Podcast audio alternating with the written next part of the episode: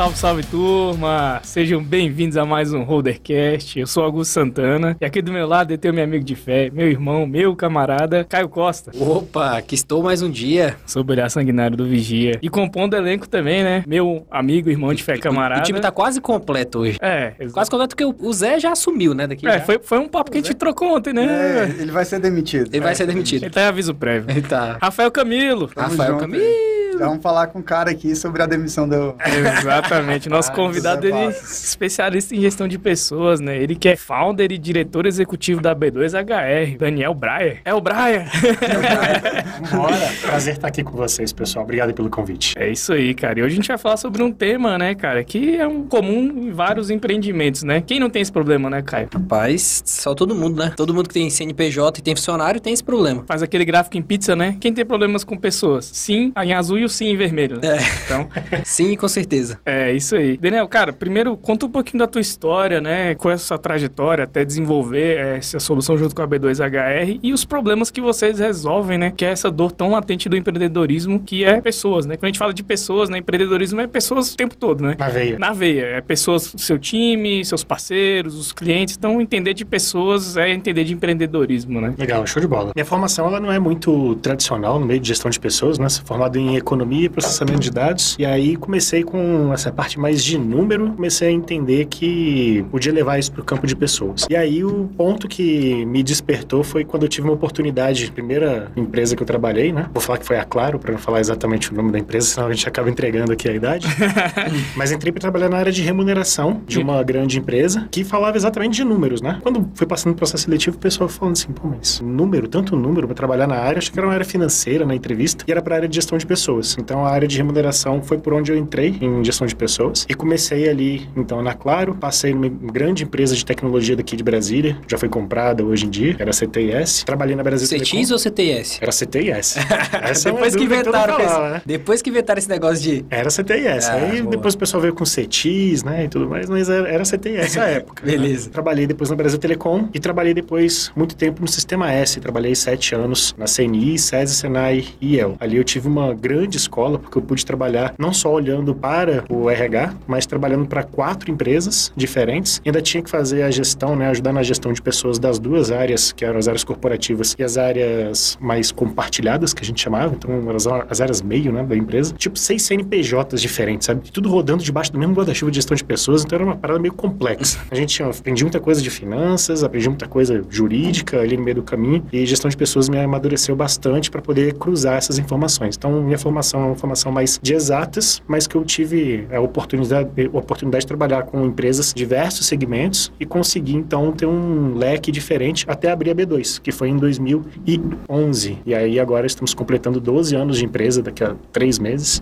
passando aí diversos desafios, né? Mas com um crescimento bem expressivo nos últimos dois anos aí, a gente praticamente dobrou duas vezes o tamanho da B2 ali antes da pandemia. Então estamos num momento bem legal e hoje o time tá lá com 26 pessoas. Bem estruturado lá o projeto com a galera. Você falou que cresceu bastante após a pandemia. Você acha que teve mais problema com, com pessoas? Assim, ah, teve uma necessidade maior de, de ter uma pessoa especialista em pessoas para cuidar das, das empresas por causa da pandemia? Acho que a pandemia, Rafael, trouxe uma reflexão muito importante de como é que a gente ia tratar os nossos colaboradores, né? A gente tinha uma cultura muito grande, de uma certa maneira ainda mantém um pouco isso, estamos tentando voltar um pouco nisso, naquela estrutura de comando e controle. Quando você tem ali um gestor que ele precisa olhar para a cadeira ali, né, e ver alguém trabalhando, ver alguém entendendo o que está acontecendo na empresa. Então, ele consegue gerenciar a cadeira, sabe? Não tem Uhum. que ter alguém sentado na cadeira. E a pandemia, ela quebrou muito isso, porque você precisou começar a gerenciar muito mais o resultado. E aí os modelos começaram a ser questionados. Eu precisei começar a criar alguma coisa na minha empresa que eu falava, cara, não me importa se você tá na cadeira, se você não tá na cadeira, me importa o que você tá me entregando. Se você vai sentar às 8, às 9, às 2 da tarde, não importa muito. O que me importa é você conseguir literalmente ter a entrega no final do dia e a gente começar então a questionar os modelos mais tradicionais que existiam. Quando isso aconteceu, os modelos de gestão de pessoas começaram a ser colocados em prática também, questionados e mudar, né? Aí a gente entra tanto na parte de gestão de desempenho, como na parte de remuneração, como é que a gente conecta as pessoas com o resultado das organizações, como é que a gente reconhece e recompensa elas, e isso começou a fazer com que o processo mudasse. Hoje em dia tem algumas questões que você vai divulgar uma vaga, você coloca lá no anúncio, né? Modelo da, de contratação presencial. Dependendo da área, não vem gente de jeito nenhum. Então, nosso trabalho é convencer o cliente, assim, cara, será que você tá no modelo certo? Porque o teu mercado tá todo no híbrido, né? Ou no virtual. A área de TI hoje, por exemplo. Né? É o grande alavancador dessas mudanças aí, a área de tecnologia, né? Você coloca uma vaga, é, citando que a vaga é presencial, você tem uma dificuldade muito grande de conseguir um profissional para a área de tecnologia, por exemplo. A não ser quando você é o Elon Musk, a partir de amanhã todo mundo aqui, ou se não, Belíssimas discussões com profissional de gestão de pessoas. As comunidades de RH falaram bastante a respeito disso, né? E debateram. Muita gente a favor e muita gente contra. Tá? Uhum. Então, não teve unanimidade ali. É, eu, eu, lembro que teve a época que a gente foi obrigado, né, a ter todo mundo em home office. E eu lembro que o Augusto gostou muito dessa época. Ah, sim. Dessa época. E isso eu falo com certeza. Ele olhou para mim com a cara que, que hoje ele é totalmente contra. Mas na época ele gostou muito. Para mim também pareceu, cara, que funcionava tudo perfeito. Só que como a gente aumentou a quantidade também de clientes, a gente já viu que, pô, não dá para segurar todo mundo em casa. Tem gente que se adapta e tem gente que não. E essa é a sacada. Né? Então, acho que a contratação fica mais difícil ainda, né? Isso. Pra quando, pô, não vai ter ninguém na tua cola ali. É igual eu com EAD. Tipo, é muito difícil. Porque eu preciso estar na sala de aula. Mas tu tá indo é. bem, cara. Eu tô indo bem. Agora eu tô, eu tô fazendo EAD, tô gostando. Tem as suas facilidades. Questão do EAD, por exemplo, quando eu tô assistindo aula ali, eu não fico conversando com o um amiguinho do lado. é verdade. então eu já consigo prestar atenção, às vezes eu aproveito mais. Ou o professor falou, eu volto. Né? Ah, eu não entendi essa parte, eu gostei muito. Pô, só volto lá. Então você não gostou, você coloca duas vezes, né? Duas vezes. Ah, todas as Passa rapidão, né? Duas vezes. Esse modelo, ele realmente, quando a gente passou pela pandemia, a gente começou a questionar muito, né? Se tinha que ser na B2, por exemplo, todo mundo presencial, quando estava todo mundo já vacinado, né? Um pouquinho mais para frente. Ou se a gente continuava no modelo mais virtual e alguma, alguma coisa a gente trouxe mais para o presencial de novo. Nós colocamos algumas reuniões de líderes, né? Dos heads da empresa. Então, todo dia, toda semana, a gente tem um dia na semana que a gente se encontra e faz uma reunião dos heads para alinhamento da estratégia, alinhamento de resultado, indicadores, qual o caminho que a gente está indo, o que, que a gente tem que mudar. Então, é colocar um plano de ação na mesa, executar esse plano de ação e ver se ele vai começar a rodar. Se ele não começa a rodar, se ele começa a não dar o resultado, a gente troca rapidamente e muda. Essa reunião é importante para isso. A gente faz a análise dos resultados muito rapidamente para poder fazer esse movimento. Entendi. E isso daí foi uma das coisas que a gente aprendeu na pandemia. Isso a gente faz presencial, porque tem que ser o olho no olho mesmo, ele facilita isso. Dava para fazer virtual, a gente fez virtual, mas a gente sentiu que o presencial deu mais conexão com esse time de liderança,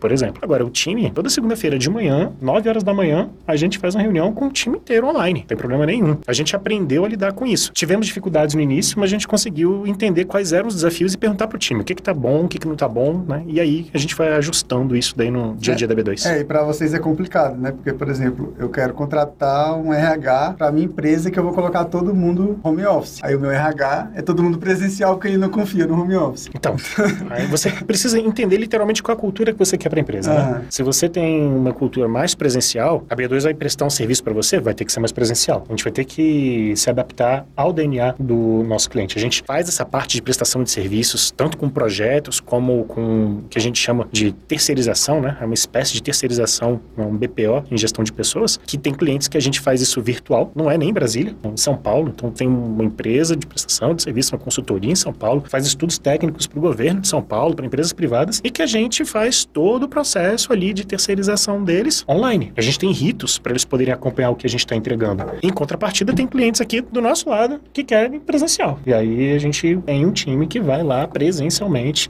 entregar, fazer ali o acompanhamento, fazer os follows, né? Colocar ali quais são os próximos entregas, deixar tudo planejado. Uma é. pergunta assim, para vocês, o que, é que vocês preferem fazer, esse acompanhamento? Cara, eu acho que depende muito pergunta do cliente, sabe? né? De olhos. É, vai lá, dá uma buscada no cérebro, né?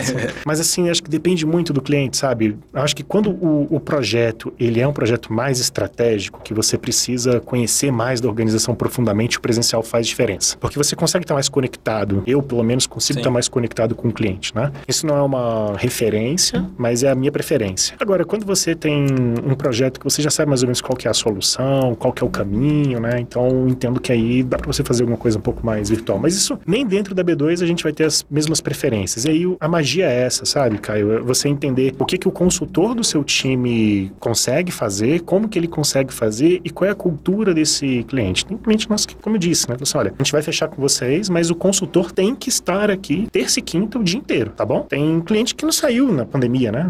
Alguns segmentos não pararam na pandemia. O nosso parou. Mas na pandemia teve gente que continuou com estrutura toda aberta. E aí, como é que você faz para mudar a cabeça desse cara? É. A pandemia para ele foi diferente. Então ele quer o nosso consultor lá todos os dias, presencial. Sim. Pergunta boa é o que não falta aqui, né, pra para RH. Você pegou uma empresa que nunca teve um RH, vocês fecharam o contrato, claro, vocês vão ter que ralar ali para entregar, mas eu acho que a maior parte da mudança passa pelo dono da empresa, Aham. né? Que vem a cultura toda dele ali. E vocês veem que o problema tá com ele. E vocês veem que, tipo, ali é um problema, aquele cara que não vai, obviamente, não adianta. Né? Vocês continuam tentando ali ou, ou como é que vocês fazem? Porque eu acho que eu vejo isso nos nossos clientes, que muitas vezes o problema tá o dono ali. Uhum. Né? Ah, quem eu, demiti, quem eu demitiria para melhorar a cultura da empresa? Cara, você mesmo.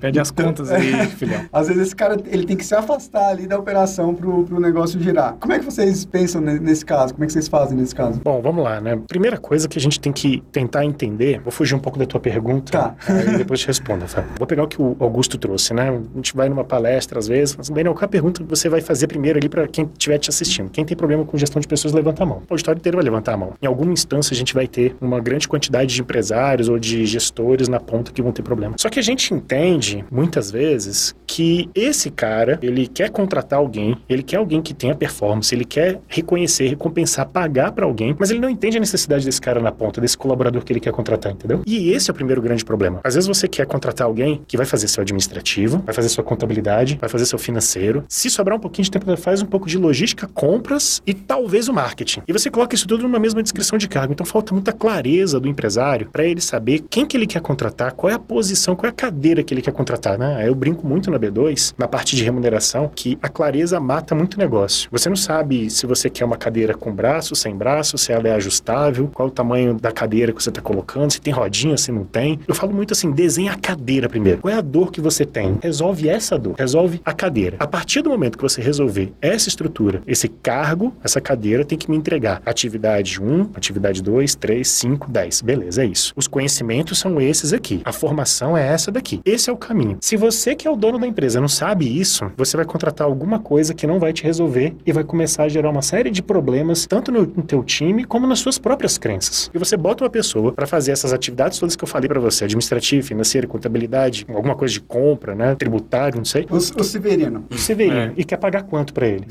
Você quer pagar 3 mil reais pro, pro Severino, né? Não vai dar certo. E aí a culpa que o empresário coloca é, poxa, quem fez a seleção pra mim, ou ele mesmo fez a seleção, que é mais oneroso ainda, né? Porque é oneroso mentalmente pra ele, é oneroso porque muitas vezes não dá certo e ele sente o fracasso na própria pele e ele não sabe exatamente o que, que ele quer daquela posição. Então ele precisa procurar uma ajuda pra poder definir muito bem esse escopo. Inicialmente esse é o primeiro ponto, é o empresário entender o que que ele quer das pessoas que vão fazer parte do time. A partir do momento que ele consegue ter essa clareza, como ele vai cobrar dessa pessoa, como é que ele vai saber se essa pessoa tem ou não tem desempenho e como é que ele vai recompensar essa pessoa. Essa pessoa vai ganhar só um salário fixo? Essa pessoa vai ganhar um salário fixo, mas vai ganhar um- alguma coisa de variável? Vai estar atrelado a uma parte de entrega da organização? É uma parte de faturamento, é satisfação do cliente, é volumetria ali de vendas ou de um processo que ele toma conta? Então você vai montando toda a inteligência de gestão de pessoas em cima disso. Quando a gente chega, aí eu queria responder tua pergunta, quando a gente chega com essas ferramentas, mostra com clareza isso pro empresário na ponta. E esse empresário entende o processo, mas ele ainda teima, a gente tem que fazer um desenvolvimento dele. Geralmente ele vem para um processo de coaching ou de mentoria conosco, pra gente poder tentar eliminar ali alguns gargalos que ele tem, alguns gaps que ele tem, pra ele poder falar, cara, isso aqui eu não compreendia ou eu não acho que tá certo, tá? Tá bom, você não acha que tá certo, mas você me contratou? Contratei. Você confia em mim? Confia. Então bora tentar. Quem é o profissional aqui? Né?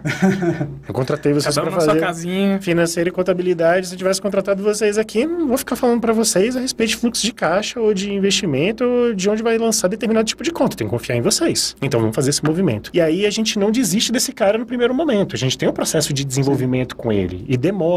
A gente tem que olhar pra essa pessoa, pra esse dono de empresa, tentar entender a história dele e que muitas vezes ele tem ali 5, 10, 15 anos de empresa e ele atuou naquele modelo durante esse período. Então ele entende que aquele modelo de alguma maneira é o que Funciona. trouxe ele até aquele ponto. Só que a pergunta que eu faço é: se você tivesse atuado de uma maneira diferente, de uma maneira mais profissional em gestão de pessoas, será que você não estaria 10 vezes na frente do ponto onde você tá? E aí o cara vai começar a refletir: tá, mas o que, que eu poderia mudar? E aí a gente vai começar a apontar. Você poderia mudar aqui, aqui, aqui. Na seleção, na sua gestão de desempenho, no seu desenvolvimento, no seu treinamento de líderes, na sua sucessão, na sua remuneração. O processo de gestão de pessoas vai ficando robusto. É é aquela questão, né? Em time que está, Tá ganhando, não se mexe, né? Mexe. O pessoal fala que não se mexe, né? Mexe. O time tá ganhando, não mexe? Vamos pegar aí. Escolhe um time aí. O que Vasco, vocês... o Vasco. Não, mas por exemplo, do Vasco, velho. Eu, eu nem falei que eu sou vascaíno, o cara vem falar do Vasco aqui, velho. mas É o assim, time, né? o time Ó, que tá time, ganhando. time. Ah, Agora é Vascão, time. Então, é. mas igual tu falando é do time que tá ganhando, né, Caio? Mas, por exemplo, o time tá ganhando o quê? Carioca? Copa do Brasil? Libertadores, tem que ver qual, o que, que ele tá ganhando Não, também. vamos né? lá, vamos lá. Vamos, vamos tirar aqui o, o Vasco. Vocês daqui a pouco vão falar de alguma coisa que a gente não deveria falar no podcast aqui. Vamos evitar isso.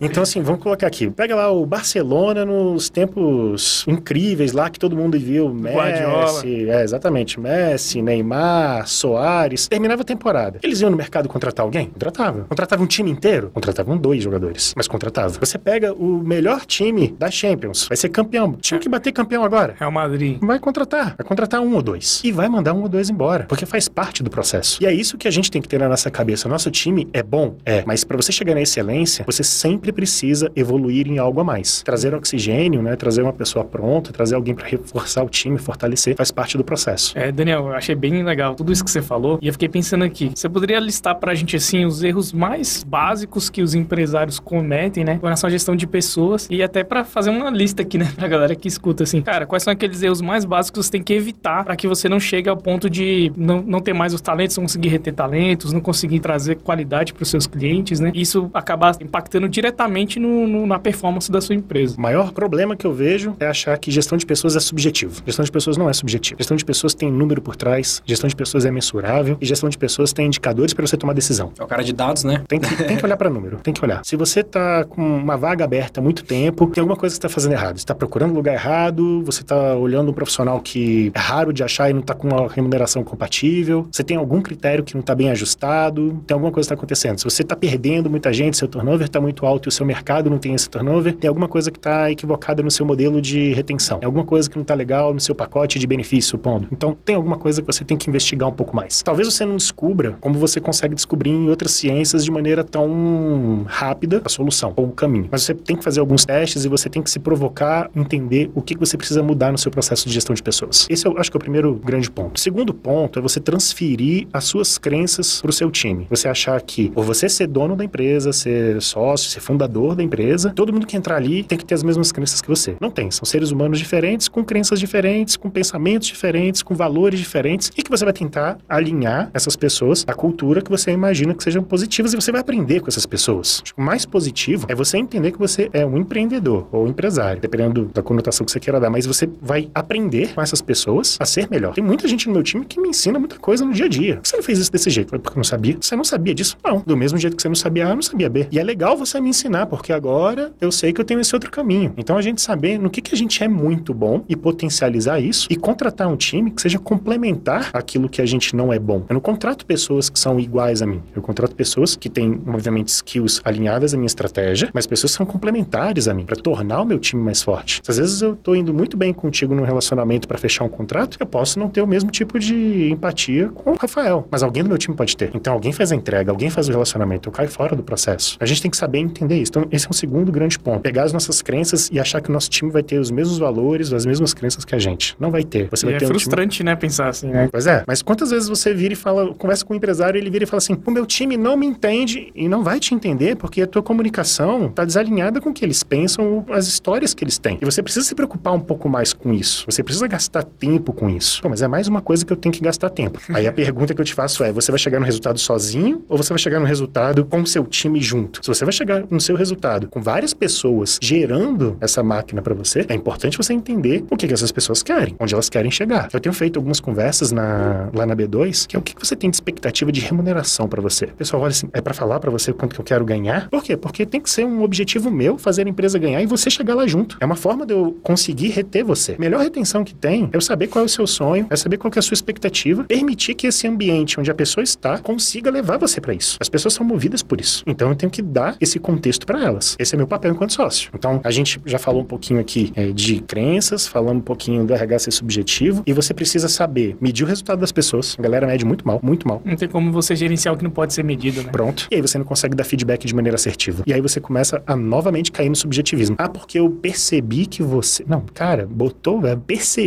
começou a ficar ruim, porque o cara percebeu outra coisa que você não percebeu. Eu achei Eu- é, aí você vai num caminho muito errado. Então você vai dar feedback com fatos, com evidências. A gente tem uma metodologia na B2 que a gente batizou de metodologia DESC. Então a gente preenche um formuláriozinho mesmo, passo a passo desse DESC, o que que é lá, a descrição, o escopo, né, tudo direitinho na no formulário. O cara termina o feedback e ele fala assim, não tem como negar, aconteceu isso. Vamos lá. Mas dentro do DESC tem um plano de ação de melhoria. E eu, enquanto gestor, me coloco à tua disposição para ajudar você a chegar naquele resultado, a mudar aquele comportamento. A ferramenta tem isso. Então o cara vira e fala: pô, meu gestor me mostrou o meu gap e tá comigo para eliminar esse gap. Cara, como é que eu vou sair de. né, Como é que eu saio dessa empresa? Não quero sair. Eu quero um líder desse para mim. A gente vai chegar lá naquele ponto que você falou quando mesmo? Opa, aí eu começo a engajar a galera. Então, se eu tenho uma forma de medir o resultado, se eu tenho feedback muito bem estruturado, se as minhas ferra- ferramentas de reconhecimento e recompensa estão alinhadas, eu começo a ter um time coeso. Aí a gente consegue falar de propósito, a gente consegue falar de DNA, consegue falar de valores, mas isso tudo tem que estar alinhado. Então, eu te diria, assim, de maneira geral, esses são os principais aspectos de erro do, do empresário. E aí ele começa a se traduzir em coisas assim: a pessoa faz muito, eu pago pouco, eu não tenho dinheiro para pagar tanto. Aí você vai olhar o cara, não tenho tempo para poder fazer um feedback, não tenho tempo para poder desenvolver o meu time. Cara, você é empresário, você é o dono do negócio. Se você conhece o que você tá falando, é você que capacita seu time. Você vai ter que gastar tempo capacitando seu time. Aliás, eu gostaria de saber quem é que consegue vir no mercado hoje, pegar um profissional prontinho, botar numa cadeira e ele rodar 100%. Onde a gente vai, a gente tem problema de desenvolvimento, de treinamento, de capacitação, porque o modelo educacional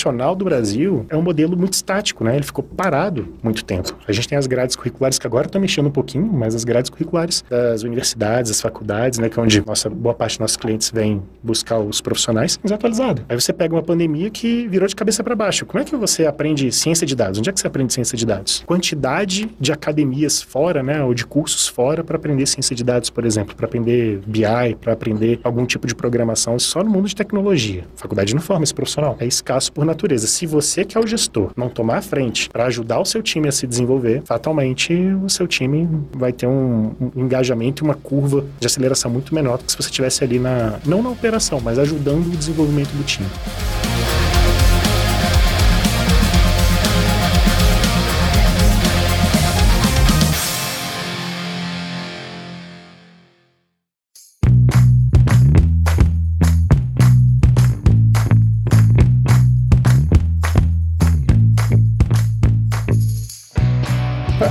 Pra você, assim, a partir de quantos funcionários a empresa precisa de um RH? Olha, eu te diria que vai depender muito, tá? Mas assim, 50 colaboradores já deveria ter pelo menos uma pessoa de RH minimamente ali dentro, né? Mas vamos colocar que, olha, minha empresa tem 50 colaboradores ou tem 100 colaboradores e eu não tenho espaço para colocar uma pessoa de RH, tá? Mas os processos de gestão de pessoas você precisa ter. Os processos de gestão de pessoas você precisa ter, assim, 5 colaboradores, 10 colaboradores você já deveria ter os processos. O que, que são os processos? É a maneira como você vai fazer o onboarding da sua empresa, é a maneira como você vai fazer o processo seletivo da sua empresa, é a maneira como você vai dar feedback, medir a gestão de desempenho desses colaboradores, é a maneira como você vai reconhecer e recompensar essa galera. Tem plano de cargos, não tem? Tem remuneração variável, é PLR, não é? Uns 5 colaboradores, 10 colaboradores, o mínimo você pode ter. Não precisa uma bala de canhão, não, mas o mínimo você precisa ter. Alguma coisa você já precisa começar a organizar dentro da casa. E não necessariamente com um profissional de RH. A gente tem um serviço que é de terceirização, né? Que eu falei, o BPO de gestão de pessoas, que é isso. A gente vai numa empresa e fala: olha, você precisa de um plano de cargos. Cara, é pequenininho, é curtinho, a gente faz rápido, mas você tem um plano de cargos para dar direção para todo mundo que tá ali dentro. Você precisa de uma avaliação de desempenho, quais são as competências, quais são os comportamentos que você gostaria que os seus colaboradores tivessem. Você tem que moldar essa galera. Se você não moldar essa galera, essa galera se molda. Aí você vai virar e falar: meu time não me entende. Claro, você não gastou tempo falando para eles qual era o comportamento que você queria. Ele trouxe o comportamento que veio da rua, que ele aprendeu lá na casa dele, na escola dele, na comunidade dele. Então você vai ter que fazer um processo, entre aspas, né, educacional para formar esse cara aqui dentro. Né? Você tem que ter uma pesquisa de clima para escutar esse cara, para saber o que, que tem que mudar. Então dá para fazer isso por meio de processos com o BPO. No nosso caso, a gente coloca uma pessoa, às vezes, indo uma vez na semana ou a cada 15 dias, a pessoa vai lá na empresa, entrega o que tem que entregar e faz o processo também de desenvolvimento dessas ferramentas. Como que tu faz isso lá, Caio? Na Tô- Pump, na Tô estruturando agora, né? E Foi engraçado que ele falou a questão dos 50 funcionários, né? Foi exatamente nesse ponto aí que eu coloquei um RH dedicado pra isso. Então a gente tá exatamente nesses processos agora, criando onboarding, é, processo seletivo, que era tudo informal. Eu acho que isso é comum acontecer em empresas Chama menores, o né? amigo, né? Indicação Cara, tinha. É, é muito engraçado, porque ele falando assim: geralmente, às vezes, quem faz o RH é quem tá fazendo. Já fez um pouco de compra, já fez um pouco disso, já fez um pouco daquilo. É o Severino, né? Então tinha uma pessoa lá que fazia um pouco de tudo e acabou agora que ela foi pra outro cargo e eu coloquei uma pessoa só pra fazer o RH. E sim, rapidamente a gente já começa a ver algumas coisas interessantes acontecendo, sabe? Sim, um onboarding, velho, uma empresa sem onboarding é uma parada muito louca, né? Tipo, você jogar seu filho lá dentro da escola e fala, velho, tá aí. A criança chega lá, não sabe nem quem é quem, quem se reporta a quem, quais são as áreas da empresa. Isso é básico. Isso é, é- é muito óbvio até. Só que se você não tem o processo, você não faz. É isso. É simples assim. E a gente vê que o onboard sempre você tem que dar um, você tem que ir mudando ali também, né? Não é algo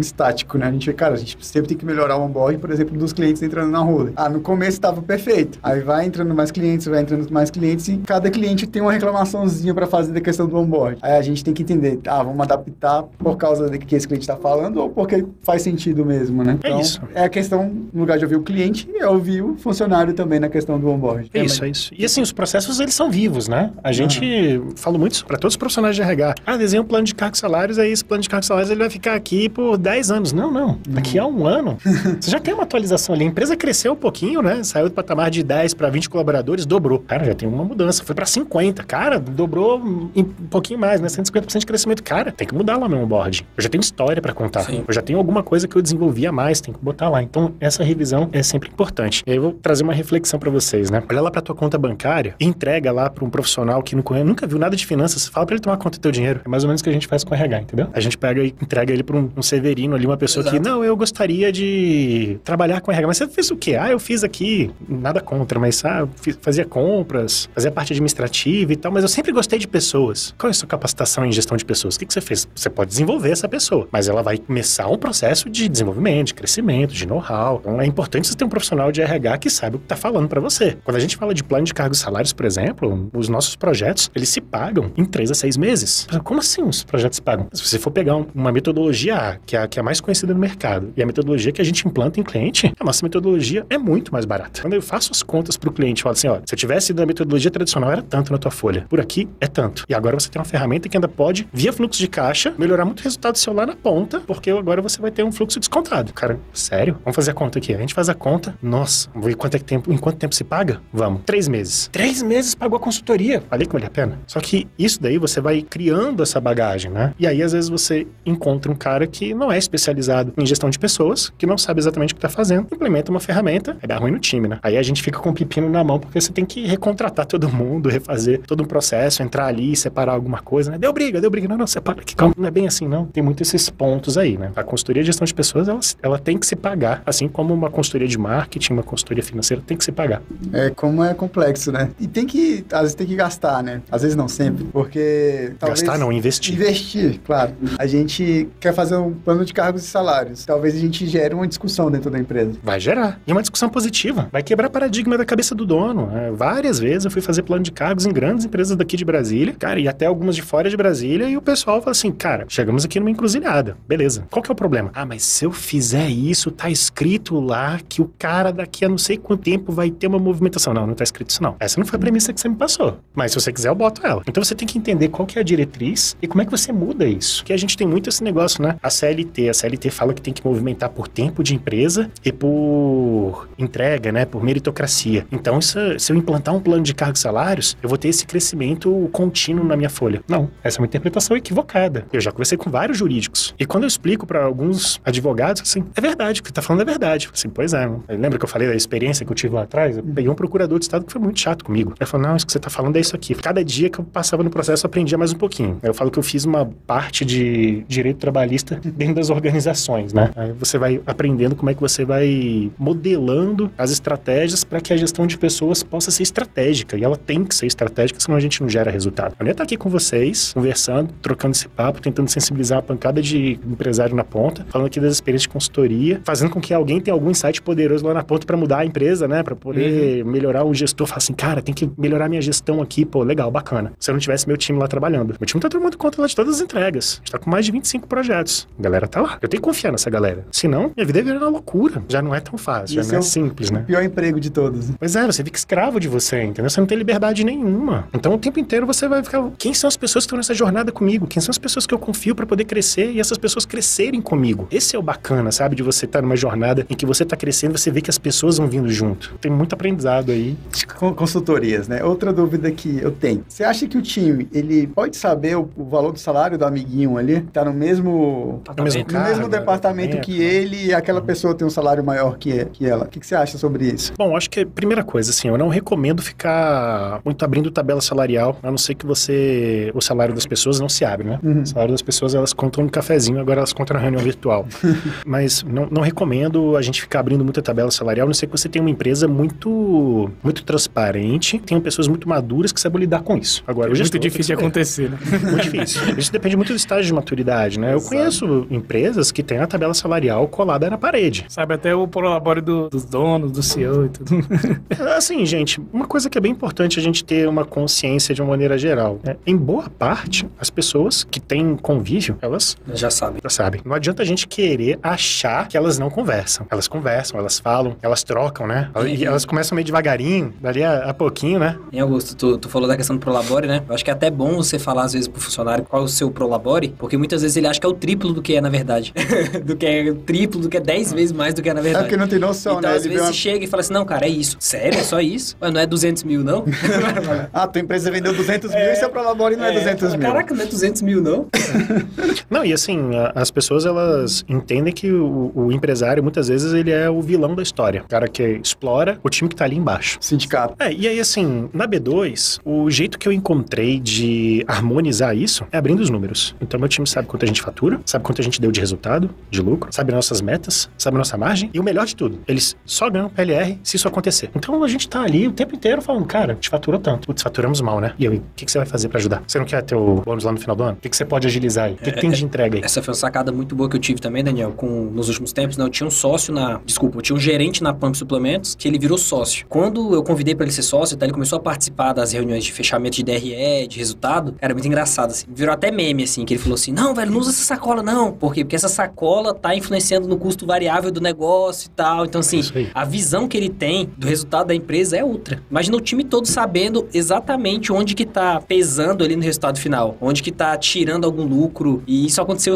na Pump e também no Puríssimo também. Eu trouxe o gerente pra começar a participar também das DRS. Ele ficava maluco também no começo. Ele falou assim: "Caraca, velho, e agora vamos reduzir compra disso? Porra, banana tão pagando caro aqui. Isso É tá isso. afetando no resultado. Fugiu da- do percentual perfeito. Ok, olha que legal, Então- cara. A gente tem.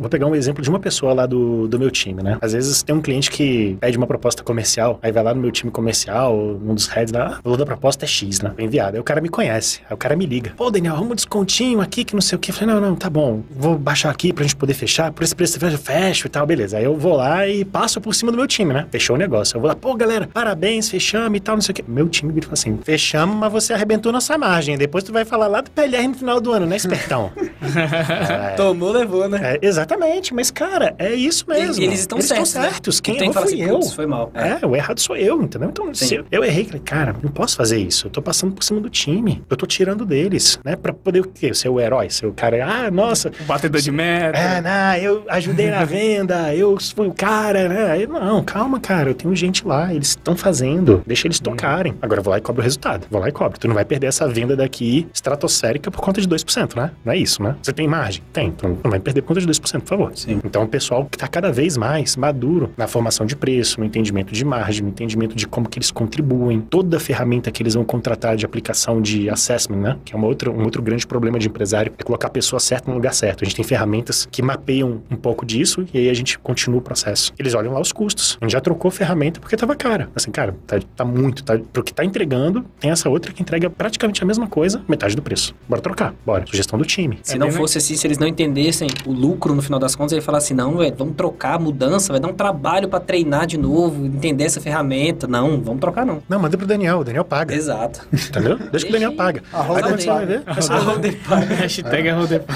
É, aí você bota lá mais. Ah, mas é só dois mil reais, é, vezes 12, 24 mil. Mais aquele outro da outra unidade, mais assim. mil. Ah, exato. Né? Então, Quando você vê, cara, foi 100 mil reais assim. É- é Isso foi um estalo de dedo pra quem tá aí no Spotify. É bem legal o Rafael trouxe essa questão, porque a gente sempre discute, né, Rafael? Cara, a gente deveria, não deveria e tudo mais. E um ponto que a gente chegou em consenso é que, assim, tem que ter uma maturidade, né, Rafael? Assim, cara, a gente tem que preparar esse time, preparar até como que a gente vai começar a comunicar essas questões, abrir mais número, abrir mais... Porque, tipo assim, a realidade que você trouxe, cara, é uma realidade bem interessante, assim, olhando, poxa, conhecer a margem. E atrás do que faz mais sentido para a performance financeira da empresa. A gente, enquanto contabilidade e BPO, a gente tem que ter isso na veia, né? Então, achei bem legal nesse sentido. Eu acho que é algo que tem que ser trabalhado, tem que ser muito bem estruturado, até para você não criar um problema, porque às vezes pode virar um problema, né? Se as pessoas não estão maduras o suficiente, o suficiente para conhecer e entender desses números, né? Então, achei muito interessante trazer essa ótica pra gente. E outra, assim, Augusto, que vai acontecer, cara, no primeiro momento as pessoas vão olhar para aquilo e não vão saber interpretar. E você às vezes já tem um olhar, talvez você até com o teu time, como ele já é um time mais financeiro, já consiga interpretar melhor. Mas isso foi uma coisa que no início eu fiquei incomodado, né? Eu botava os números pro time e o time, É isso aí. legal, bacana. Falei, não, não, não, não. Comecei a ter que comunicar de outro jeito. Olha, tantos percentual, a gente tá assim, o nosso movimento aqui para poder chegar na meta é esse, essa é a estratégia, né? Então, volta e meia você tem que aperfeiçoar essa comunicação, fazer com que o pessoal entenda. Hoje eu tenho várias pessoas do time que, inclusive, contribuem do ponto de vista de virar e falar: olha, por que, que a gente não faz isso? Boa sacada, essa eu não tive, não, hein? Legal, vamos, vamos adotar isso. É bem legal. A gente até começou a, por exemplo, mensurar algumas, alguns números legais. Tipo, o negócio que a gente fez, fez no ano passado. Ah, quantas empresas entraram? Qual foi o crescimento? Quantas empresas abriram? Quantas migraram? Quantas saíram? Aí, tipo, o pessoal começou a olhar assim, se interessar, né? É isso. E a gente até lançou alguns desafios. Pô, pessoal, vamos começar a ver quanto de faturamento a gente processou no ano. Eu sei que é chatinho, mas, pô, quem quiser trazer isso aí, a gente já pode pensar em dar uma- um retorno. Ah, quantos impostos a gente gerou,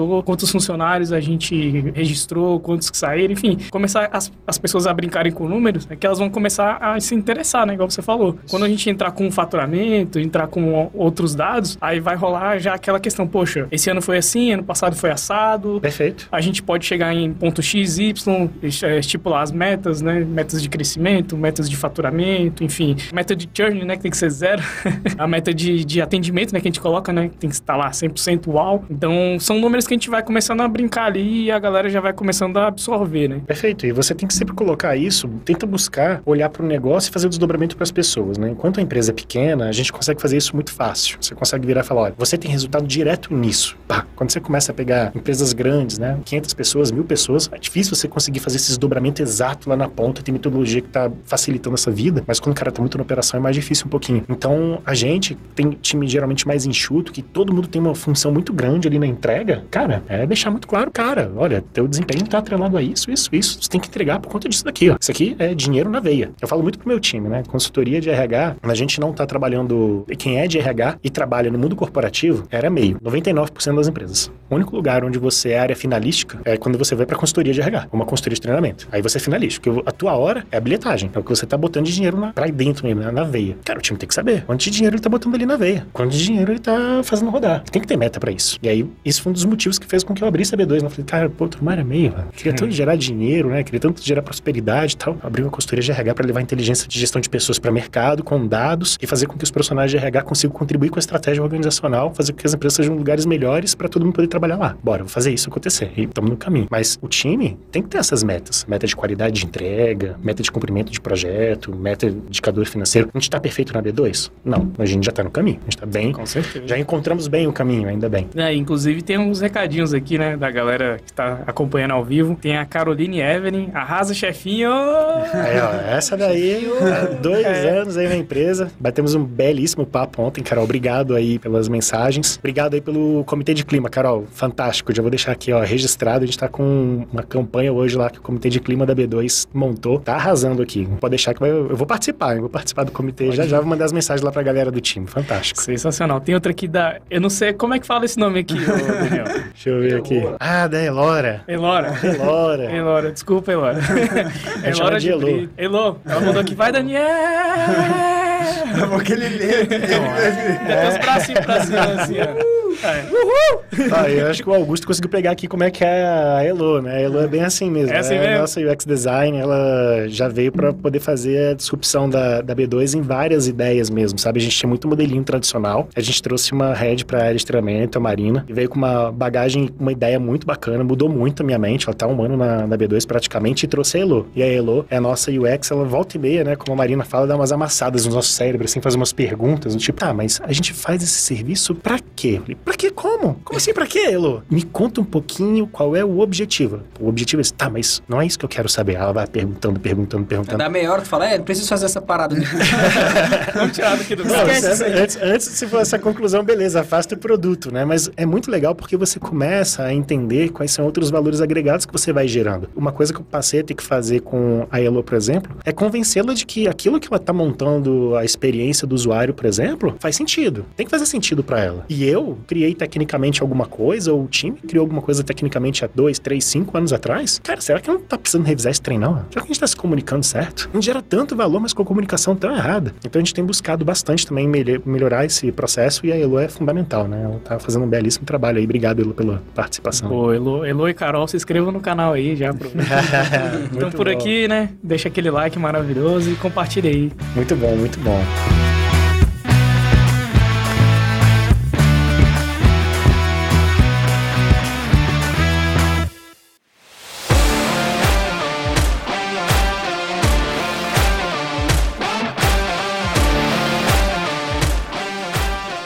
Daniel, você falou uma coisa assim que eu achei bem interessante que a gente quase não fala aqui, né, velho? Assim, se a gente tá aqui nas tardes, né, é porque o time tá proporcionando isso também, né? Tá segurando a onda, então aproveitar e agradecer, né? Todo o time, o time do Caio também, né? Exatamente. O Pump, a galera braba aí. De boa hoje, terça em dobro. É, terça em dobro. tranquilo, sabe?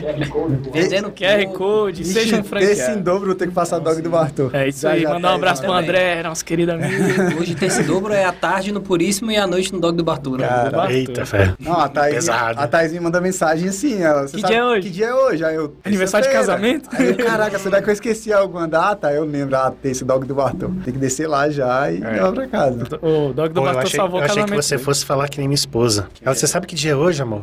Happy. Terça-feira. Ela, ah, não, que resposta. Foi, o quê? Dia dos Valentine's Day. Valentine's ah, mas isso é, isso é no, nos Estados Unidos, né? No... É, ah, isso é nos Estados Unidos pros homens. Pros, é. As mulheres é no Brasil, em Brasília, na Asa Pronto, Norte. vou... Guará. Vou levar um dog do Bartô e tá resolvido. Tudo certo. Leva no dog do Bartô. Eu, pior que eu nem posso levar, porque minha mulher tá indo na dieta e eu tô junto com ela. boa, boa. Posso deixar ela. Ô, Augusto, teve um, um, ponto que você me perguntou, que eu acabei não falando, até ele é meio clichê em RH, que quais são os principais problemas que a gente tem em gestão de pessoas, né? Eu tinha falado da questão subjetiva, mas tem um ponto que é muito interessante, assim, é você conseguir colocar a pessoa certa no lugar certo. É, isso aí. Então, isso é um, um problemaço, porque às vezes você tem uma pessoa que é tecnicamente muito boa, mas ela não entrega o comportamental que você precisa para o seu grupo, ou ela é tecnicamente muito boa, entrega o comportamental, mas ela vai virar um líder e vira um péssimo gestor. É um, é um baita problema, né? É super clichê isso, mas a gente não sabe como resolve esse tipo de problema. Vou fazer um check aí, que eu já fiz isso muito já. Um check. Pegar um funcionário top. Promover ele e perder. Um atendente fantástico, aí o cara vira supervisor, vira gerente. Pronto. Mas é, é a questão da carreira em Y, né? Que a Conta Azul usa. A gente teve uma, uma conversa com Red People da Conta é, Azul. Red, Nomes difíceis. Red de é. People. Red de People da Conta Azul. É. E, e, ele falou bastante, né? Que é, que é essa questão, cara, ele é muito bom em gestão, mas ele não é bom em pessoas, em ser líder, né? Então, e a gente tem, tem ferramentas que... hoje para isso, entendeu? Você tem ferramentas para saber se o cara é mais técnico, se o cara é ah. é mais gestão, quais são os gaps que ele tem, se são possíveis de desenvolver esses gaps ou não, que é o que a gente chama de assessment. E quando, e quando a pessoa tá muito boa ali no setor dela, né? Hoje a gente tá com essa questão, né? A Milena, né? Abraço, Milena. Abraço, Milena. Se inscreve no canal. Vamos ver se ela escuta, né? Vamos é. ficar lá. Vou nem falar que escuta. Se escutar é cinquentinha, Milena. É. Pode cobrar 50 reais. Pode cobrar 50 reais em açaí. 50 reais em açaí. Da acho, acho que a pergunta é importante pra é. Milena, pra é. carreira da Milena. Tô é. entendendo aqui. Açaí. É. Pronto. Tá. Dá, dá 200 ml, né? A Milena, ela, ela tá, tá em um departamento, tá bem lá. Tá Foi até elogiada. Elogiada, tá com os clientes pancadas nossos lá. Abraço, American Cooks. E, só que ela fala, Rafael, não sei se eu gosto do departamento pessoal. Fala pra gente, fala lá também interno. Eu queria ir pro departamento fiscal pra ver como é que é lá. E a gente fala, caramba, mas você tá tão boa aí. fica aí. Me ajude. aí a gente fica nessa dúvida, porque talvez ela não tá feliz ali, ela faz bem feito, mas ela quer experimentar outras coisas ali, né? O setor fiscal, né? O contábil. Então a gente fica nessa, Legal. a gente, caraca, é uma decisão difícil, né? Porque é uma decisão difícil. Pra caramba, né? Ela tá bem, se ela não tivesse bem, né? Igual a gente já fez pra não mandar a pessoa embora, pra gente não demitir a pessoa, a gente mudou ela de, de, de local. E deu certo. E deu certo. Só que nesse caso, não, a pessoa tá bem, né? Aí é uma decisão difícil pra gente, né? Pô, vamos, vamos mexer onde tá legal aqui. Sim, sim. Bom, primeira coisa assim, você já sabe quais são os conhecimentos necessários na parte fiscal. Ela tem esses conhecimentos? Vocês estão afim de capacitá-la para ela ter esses conhecimentos? Se ela não tivesse boa no departamento pessoal, quem sabe? É. Porque talvez vocês tenham que fazer, deixá-la preparada para quando existir a oportunidade no departamento fiscal vocês fazerem essa transição uhum. e contratar alguém para o departamento pessoal. Pessoal. Para quê? Para selecionar com calma. Exatamente. Igual o mestre falou aqui, que toda vez que ele seleciona com pressa, dá errado. Dá ruim. Aprendi, ó. Caralho, o maluco é brabo. Até quando for fazer uma obra, né, Caio?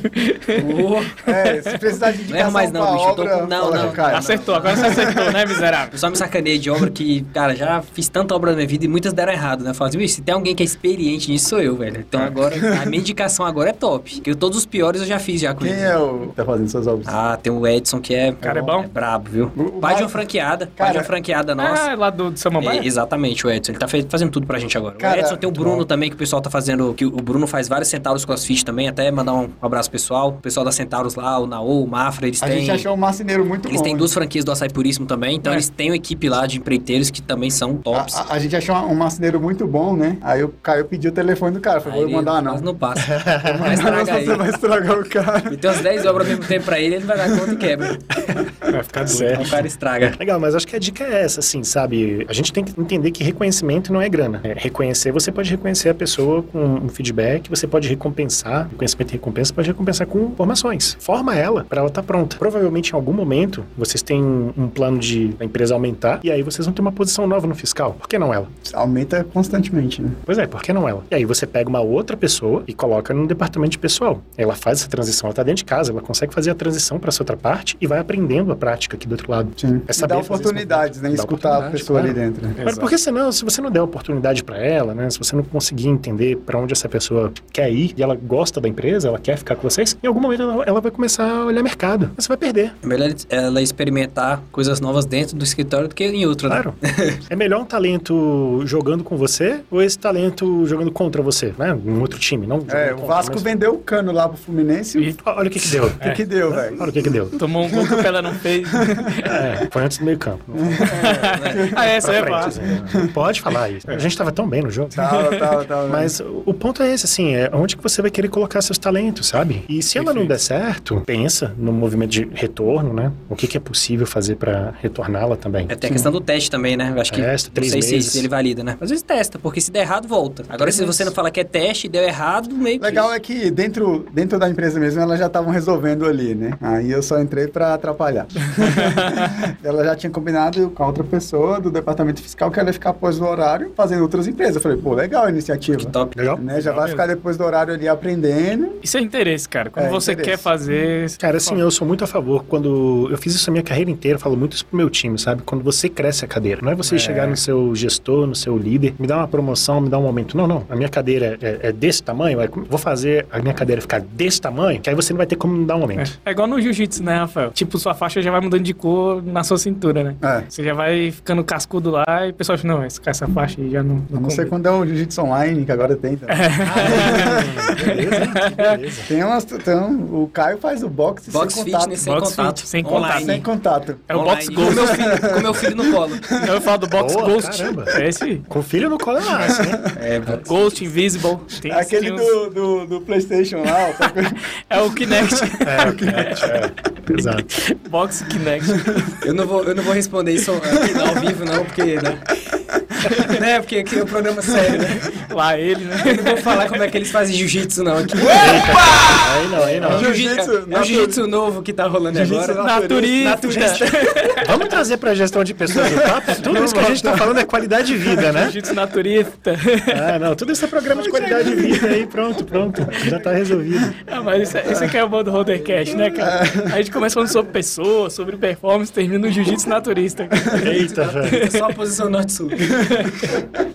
Mas é bem legal, assim, cara, a gente começar a, ele. a ter essas possibilidades mesmo, né? De conversar com os colaboradores, entender o que eles querem. Você faz lá seu jiu-jitsu e o que, que você conseguiria. Naturista. Será que tem colaborador no seu time que quer fazer também, né? Não Sim. faz na mesma turma, não. Mas, Tem uns faixa branca lá, né? Pronto, né? E coloca ali um programa de qualidade de vida, coloca alguma coisa pra engajar a galera. E, igual a gente falou hoje, tem uma coisa que eu gosto pra caramba de fazer, a gente tava fazendo hoje, né? E, pô, no aniversário a gente vai lá, compra o bolo. Vou lá, hoje a gente tava lá comprando um bolo pro aniversário. Rodou igual uns Uma malucos. pessoa, né? Show, show. A gente foi nos três lugares pra achar torta lá. Como é que a gente tem que manter isso? Aham. Com certeza. Tem que manter essa cultura, mas às vezes vai ficando muito E difícil. tu viu que as meninas fizeram uma surpresinha pra elas, sem a gente? Sim. Fizeram a O surpresinha. próprio time já O próprio tá time se fazendo. organizou e fez um- uma surpresa pra colegas. É isso, cara. Então, assim, o ambiente de trabalho, ele é feito exatamente pelas pessoas, né? Então, às vezes a gente... Eu não tenho todas as ideias mirabolantes aqui da cabeça. O time vai lá, se organiza, esse comitê de clima, a gente fala, falou, cara, por que a gente não faz um comitê mesmo? O pessoal se mobilizou, estão tocando as ações lá. Sai pra tu, almoçar. tu olha a Val, tipo, a Val olhando. Ela tava numa empresa tóxica pra caramba. A Van, a nossa nova colaboradora lá, né? Que chegou. Se tiver ouvindo, é mais 50 em açaí. Aí tu paga. Tipo, tu viu a, Milena, então, eu, eu, assim, eu ofereci a- aqui pra Milena, porque eu tenho uma vaga lá na, na C2, né? A C2 é, é meu outro grupo de empresas, né? Que eu vou, vou oferecer a vaga pra ela. Ah, A gente Opa, assim, aí, não, ó. É porque a gente fica Olha só, sacaneando. hein? É porque a gente fica sacaneando. Eles falaram outro dia que eu ia levar a Bia, que é uma, to- uma funcionária top que eu tenho lá. Ele falou, ó, cara, tem uma vaga aqui pra Bia. Aí eles ficam sacaneando, né? Falando assim, que vai pegar da. É aquele da C2 negócio, né? pra- Tudo pra bem, roupa. leva, leva a Bia, mas eu pego a Milena. É, troca, não, né? troco não, troco não. tá de boa. A Milena é Pode deixar, deixa a gente de- tá precisando agora. Deixa do jeito que tá. Deixa do jeito Tá que bom, Eu acho que o ambiente lá na tá Pampa é meio tóxico. Tá vamos tirar bom. É. Mas assim, a quantidade de empresas tóxicas que a gente tem hoje é uma enormidade. A gente vai no LinkedIn, a empresa é linda no LinkedIn. Isso, é. Fantástica no Instagram. É o Posts, Exposed. não sei o quê Esse e tal. sofazinho lá do Google. É, e aí você vai conversar com as pessoas que trabalham em algumas organizações, cara, por dentro a organização ainda é um outro mundo, né? É podre. É podre, é difícil, é complexa, né? Ela é muito tóxica, a palavra que a gente usa é essa mesma, né? ser tóxica. Então acaba que no final das contas você consegue trazer pessoas que têm uma capacitação muito boa, uma experiência de mercado muito boa para trabalhar com a gente, vieram de empresas gigantescas. Conversei já com algumas pessoas, né? Teve um, empresário de Santa Catarina, parceiro nosso, que perguntou assim: onde é que tu tá conseguindo essas pessoas? Falei, nas empresas tóxicas. Obrigado, empresas tóxicas. É, o que, que você está conseguindo implementar de diferente? Eu Falei, cara, a gente dá um ambiente onde as pessoas podem acrescentar, pensar, a gente escuta elas, implementa aquilo que faz sentido para o negócio e elas entendem por que que isso faz sentido para o negócio e elas se sentem valorizadas. E é claro que a gente vai melhorando cada O vez básico, mais. né? Pronto, é o básico, né? Pra Que gente é deveria- tão simples, né? Falando, cara, o básico- básico... o funcionário fazer o que ele falou. E o básico que vira Mas você sabia? Mas você sabia? que- louco isso, velho. Pois é, e, Isso não entra na minha mas- cabeça. Mas tem muito empresário que acha que faz isso, tá? Acha que faz. Quando você vai ver, cara, a cultura do, do, do- do resultado a qualquer custo, de qualquer forma, de mexer nas engrenagens, não tem que apertar, e você bota um gestor que é um pouco mais coercitivo ali. Cara, o cara detona tanto o clima, ele perde tanta gente, né? Ou ele vai perder gente que nem sabe que vai perder. E depois, quando perde, ele fala assim: ah, saiu, mas também saiu porque era muito, muito mimizento. Mas, cara, tem gente que tem muito mimimi, mas tem gente que literalmente você passou do ponto com a pessoa. E passou do ponto durante algum tempo, né? Sim. Ontem eu tava conversando com uma executiva de RH, mandava mensagem e não respondia, mandava mensagem e não respondia. E ela tinha mandado uma mensagem no início do ano. Assim, ó, preciso conversar com você, a gente tem que fazer um projeto aqui e tudo mais. Falei, tá, beleza. Tal dia, tal horário. Ela, fechado. Posso confirmar? Ela não respondeu. Aí, caramba. Aí mandei de novo. Então, confirmamos? Sem resposta. Falei, rapaz, que toco que eu levei, né? Um mês depois, ela mandou mensagem pra mim. Ah, não, é que eu tive um problema de saúde aqui eu só vou voltar em março. Então, assim, olha o nível que as organizações estão para pedindo ajuda. E as pessoas estão lá dentro. As pessoas têm seus problemas, as pessoas têm suas vidas. E as pessoas estão trabalhando continuamente. É, é quase 24 por 7 em alguns momentos. A pessoa dorme trabalhando, acorda, toma café, trabalhar de novo. E o resto da tua vida? Cadê? Onde é que tá essa É parte? aí. E a gente preocupado em olhar a cadeira e gerenciar a cadeira, né? Gerenciar comando e controle. Cara, essa época passou. Caramba, Daniel, assim, bate-papo sensacional, né? Eu acho que uma verdadeira aula aqui. Se deixar, dá três dias de conversa É, aí eu acho que- acaba. Acho que vale um parte 2, parte 3 aí em breve, né? Tra- Trazer mais, mais conteúdos. Eu acho que é um conteúdo que, dentro da nossa proposta de conteúdos técnicos, né, Rafael? Eu acho que a gente pode depois bater mais papos aí. Fica o convite aqui até pra. Eu sei que vocês também estão desenvolvendo um projeto, né, de vocês, de podcast. Eu acho que. Ó, tá até dando spoilerzinho Tá aqui, cobrando né? ao vivo aí já, hein? Já viu, hein? E se fizer, tem que ser onde? Carbono Studios. Carbono Studios Aí, aqui, né? Né? Tem que ser aqui. Tem que ser aqui na casa, o podcast da casa. E eu que acho tem esse que- cara maravilhoso do bigode ondulado, É. com que as unhas pra tudo, pretas né? e o cabelo, sei lá o nome disso. Bicho feio. Ainda bem que ele não aparece. Mas, mas vocês vão resolver um problemaço, assim, sabe? Difundindo mais, conscientizando mais os empresários. Que, eu acho que hoje muita gente vai sair desse podcast muito mais bem. Eu vou sair daqui agora, eu vou compartilhar pro meu É. RH e falar assim, assista. Legal, show. A Jenny, bom. ó, a Jenny, nossa editora, cara, mandou aqui mensagem. Pode deixar que eu tiro esse barulho, É. eu deve ter falado isso. Falei, pessoal, episódio top como sempre. Valeu, Jenny. É, a Eliane também, Eliane Luz, não sei se é do seu Do time. meu time, do meu É time. do time também, É, né? não, sei como é que Ah, a Jenny, Lili. não sei como é que a Jenny consegue escutar a gente ao vivo também, porque depois ela edita. Então, É. putz, vai Mas ela já, gente. mas ela já adianta o rolê dela, cara. É, tu tá pensando que ela é braba. Só tapa de qualidade monstro. A Eliane é nossa especialista em gestão de desempenho, mapeamento de competência, manda muito bem. Show. A Elô mandou de novo aqui, ó, ela mandou aqui. Feliz de ver a B2 ocupando novos espaços. Pessoas no centro muda tudo. Sucesso ao Rodercast, tamo junto. É isso aí, beijão pra. Pergunta se ela tá querendo tra- trabalhar na roda lá.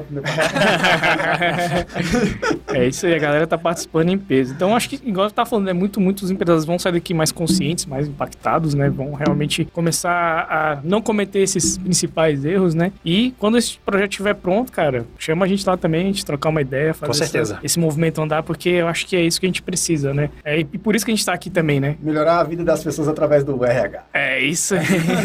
Propósito aí da V2HR. Cara, E- se a gente conseguir transformar meia dúzia de empresas, já é fantástico. né? A gente já tem, tem certeza, tem mais de 350 clientes espalhados no Brasil e cada vez fazendo esse processo de sair mais de Brasília, né? Alguns clientes bem pesados já fora de Brasília, infelizmente. Mas se a gente conseguir por um programa, um podcast, sensibilizar ainda mais as pessoas, né, os empresários, a Uhum. valorizarem seu time, contratar direitinho, formar os sucessores, treinar, desenvolver os times, remunerar a galera, a galera poder ser feliz todo É. mundo junto. Até Tá. porque se não fizer, né? Tem, tem podcast Você vai perder os melhores. que você escuta uma hora ali, que cinco minutos dele é o que mudou o game ali pra você. É, né? isso aí. É. Tô escutando menos que eu tô morando mais perto, né? Antes, cara, meus podcasts eram tudo em dia, eu morava em Mas Lusiana. também, pô, tá maluco. Era duas horas. Ia, voltava, ouvir. acabava o capítulo. Cara, mas eu sinto falta disso. Morar em Lusiânia? Não, de escutar podcast.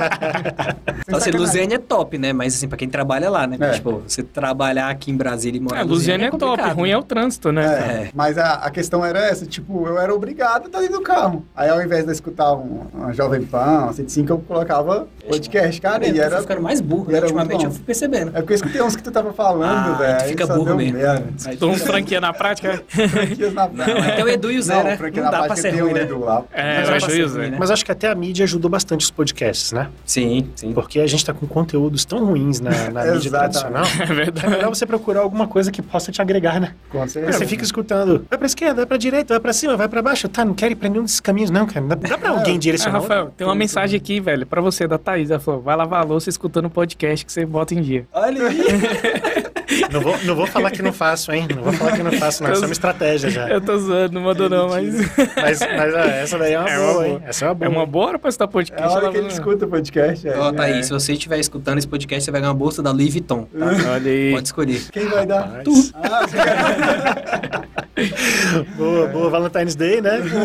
Com, com o dinheiro dos outros vai bem. Tá aí. É isso aí. Muito Vou bom. dar uma saída pra ela. Mas Mas vamos falar depois, então, de remuneração estratégica, que é um outro ponto Boa. que muda muito o game dos empresários. show de bola. Cara, pode ser um podcast só disso, que eu acho que é conversa pra... É, Vai, é vai. muito, muito papo, papo enriquecedor mesmo. Agradecer, pô, Daniel. Daniel Brian, é o Brian, é o Brian. Obrigadão pela presença aí, pelo conteúdo, cara. Acho que assim, enriqueceu muito a nossa tarde aqui. Acho que a gente já sai daqui com bastante insight legal, né, Rafael? Caio também, com certeza. Fazer o nosso querido Segue Nós, né, Caio? Segue nós. Vamos lá. Não, não... Fala, vai. Tira, tira os de passo, por favor. Tá, arroba Holdercast. É isso aí. Arroba Augusto Contador. É nóis. Arroba Rafael C. Camilo, que não é mais. É ser contador, tá? Sei contador. Ou C. Camilo, porque tem o Rafael Camilo. Rafael C. Contador. É isso aí. O meu Caio Costa. O do, nosso, do nosso convidado aqui, Daniel Breyer, B2HR, né? E Lá- tem um da empresa que é arroba B2HR oficial. Oficial, porque, né? Cara, o- eu acho que a gente pode mudar o finalzinho agora. O time que tá ganhando se mexe, né? Eu acho que a gente pode deixar o- os convidados, né? O nosso pessoal, pelo amor de Deus, né? Já escutou demais. Eu acho que a gente anota agora todo mundo que foi comentado aqui no podcast. Hoje a gente comentou, so- hoje a gente falou, hoje a gente falou de pouca gente, a gente falou só do Dog do Bartô. Ah, É. comentou do American Cooks também. Não, é do American Cooks e vamos marcar também o William, que foi a ideia do William da Audax, né? Que ele falou, cara, marca todo mundo que você comentou, né, no podcast. Boa, vamos marcar então. É. Depois a gente passa pro Thiagão ali e ele coloca na vou trazer a caneta na do próxima. YouTube. Então, e a gente manda tá também YouTube. um boleto. Aí. É, manda o boleto. Ah, É, boa. é porque a gente tá no. se- Segue nós, a gente vai criar o Paga Nós. o Paga Nós a gente manda com certeza aí pra galera, Paga né? nós que nós é caro. Ó, a propaganda que eu fiz do Dog do Bartô aí, cara. É, Ah, verdade. verdade. Moá, então, tá todos os É, Moai, episódios, né? A gente não Mas tem que pagar nem o assim, conselho mas mais, se né? for cliente holder, a gente não cobra, né? Tem isso também. É, Boa, boa. American Cooks, vocês estão perdoados. É, não, já ganha uma divulgação gratuita, né? Não é só, não é só a contabilidade, É. né? Você ganha uma divulgação gratuita. E a gente tá lá no Spotify, né? Não só no Spotify, mas na Apple Podcasts, Google Podcasts, Amazon Music, recentemente, no site da Holder, holdercontabilidade.com barra podcast, né? E se inscreve no canal aí, galera, né? É, no canal você tem o episódio na íntegra, então você consegue ver todos os bastidores aqui, erros de gravações, as porradas que a gente dá na mesa, é, tudo que a Jenny não consegue tirar, tá aqui. Então, se você quer ter o conteúdo na íntegra, vem pra cá. Até antes de sair no Spotify tem isso também, né, cara? Verdade. Então, você consegue escutar Ao vivo e a cores também, né? exatamente. E fica o convite aí pra você seguir a gente nas redes sociais. É isso aí, né, não, galera? Beba água e movimentos. É, não, aí é pra fechar, né? A Então- iniciativa. Não espera convite. Agradecer aqui, se quiser deixar uma mensagem também, né, Daniel? Pra Pode galera. ser tá aquela aqui. de caminhoneiro também. É, né? Para-choque, né?